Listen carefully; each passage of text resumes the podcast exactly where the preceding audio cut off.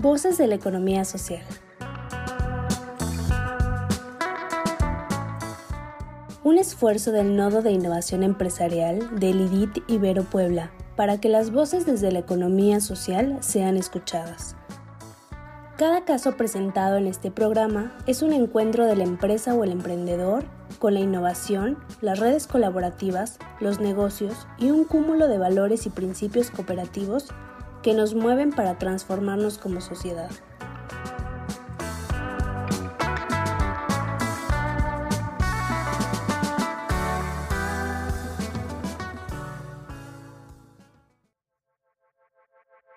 Bienvenido a Voces de la Economía Social, un programa de formación a distancia para empresas de economía social.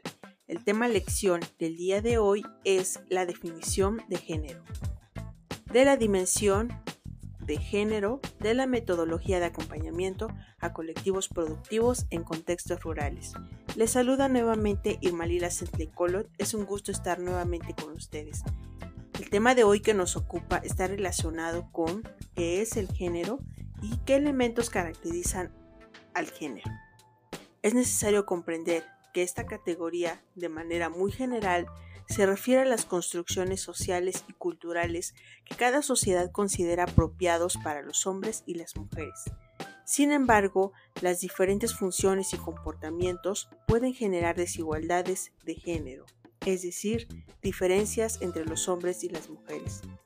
El sistema género vigente aún en el pleno siglo XXI cumple una serie de funciones sociales de las que destacamos tres. La primera tiene que ver con la interpretación de la realidad.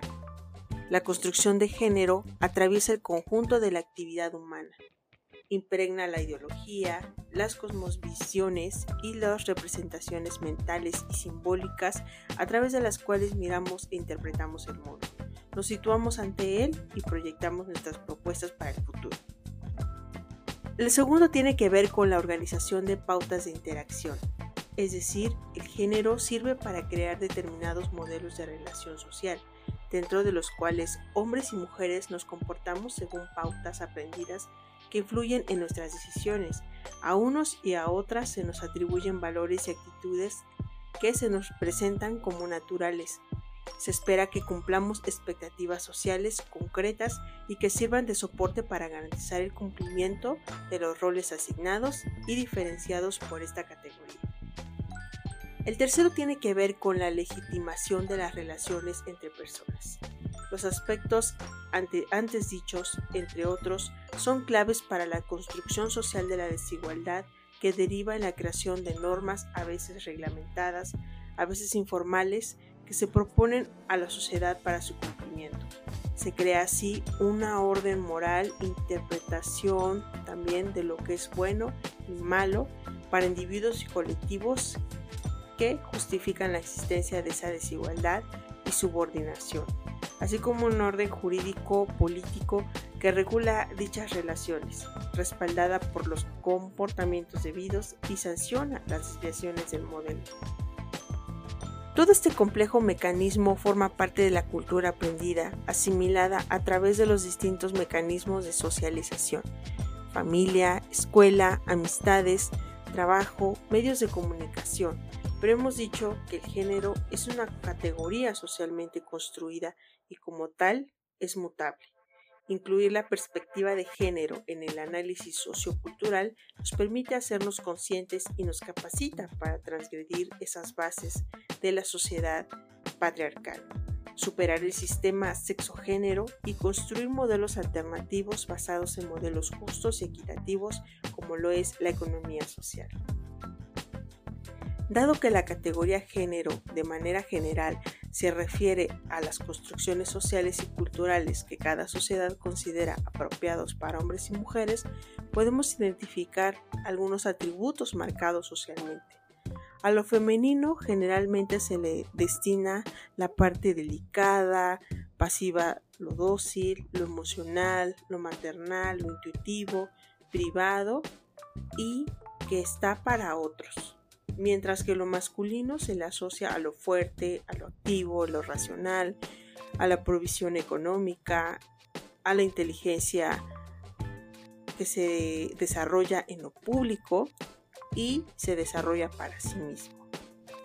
Por tanto, hacer esta construcción de origen social y cultural pueden ser diferentes y modificadas, ¿no? Como ya se había mencionado.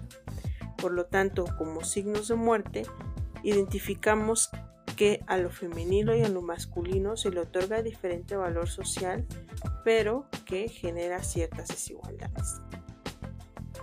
Para reafirmar el tema, terminaremos contestando algunas preguntas para recordar. ¿Qué es el género? Se refiere a las construcciones sociales y culturales que cada sociedad considera apropiados para los hombres y las mujeres. ¿Cuáles son las funciones sociales del sistema género? Interpretación de la realidad, organización de pautas de interacción y legitimación de las relaciones entre personas. ¿Cómo impacta en nuestra empresa economía social el tener una perspectiva de género?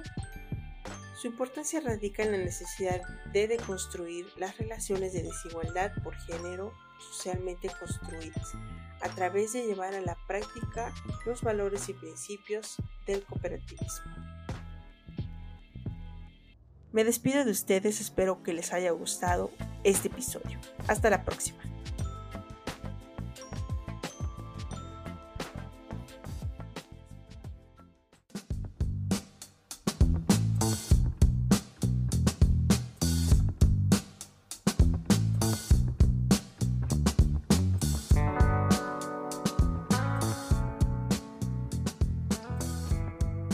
Gracias. Nos despedimos deseándote como siempre lo mejor. Síguenos también por Facebook, Twitter o LinkedIn.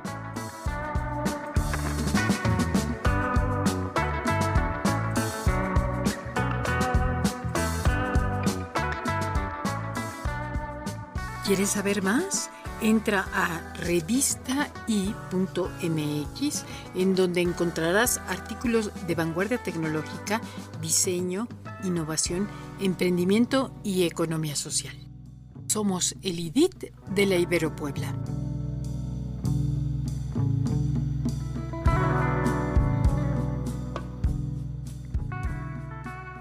Voces de la economía social. Otra economía es posible.